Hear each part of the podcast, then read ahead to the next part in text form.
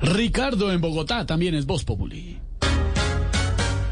Señores Voz Populi, buenas tardes. Les habla Ricardo Martínez desde Bogotá. ¿Cómo me le va, señor? inquietud para el candidato Sergio Fajardo sería cómo piensa manejar el tema de los entes de control tipo Fiscalía, Contraloría, Defensoría del Pueblo y que no siempre sean los amigos del presidente y de los procesos que a ellos les conviene.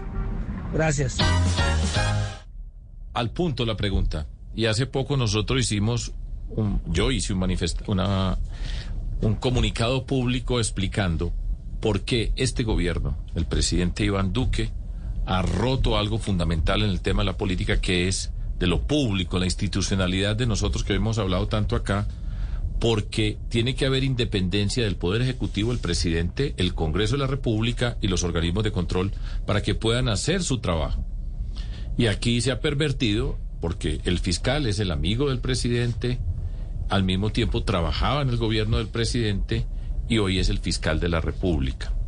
Lo mismo pasa con la procuradora. La procuradora es la amiga del presidente, trabajaba con el presidente y ahora es la procuradora. Fue de la ministra del gobierno. Ministra de Justicia.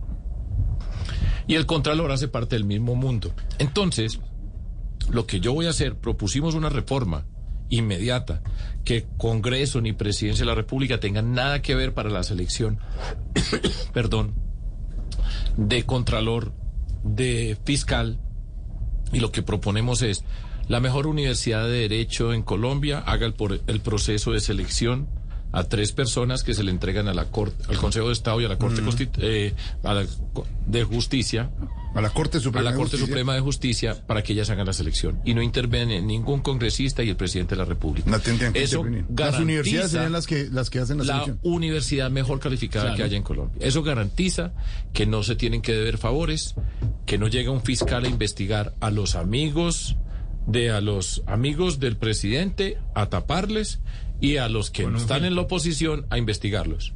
Eso es una pervención, perversión de la justicia, es un daño muy grande el que le ha hecho a este país y lo estoy diciendo yo que me ha tocado en carne propia enfrentarme con esa circunstancia. Laura llega también a esta hora. Laura es Voz Populi.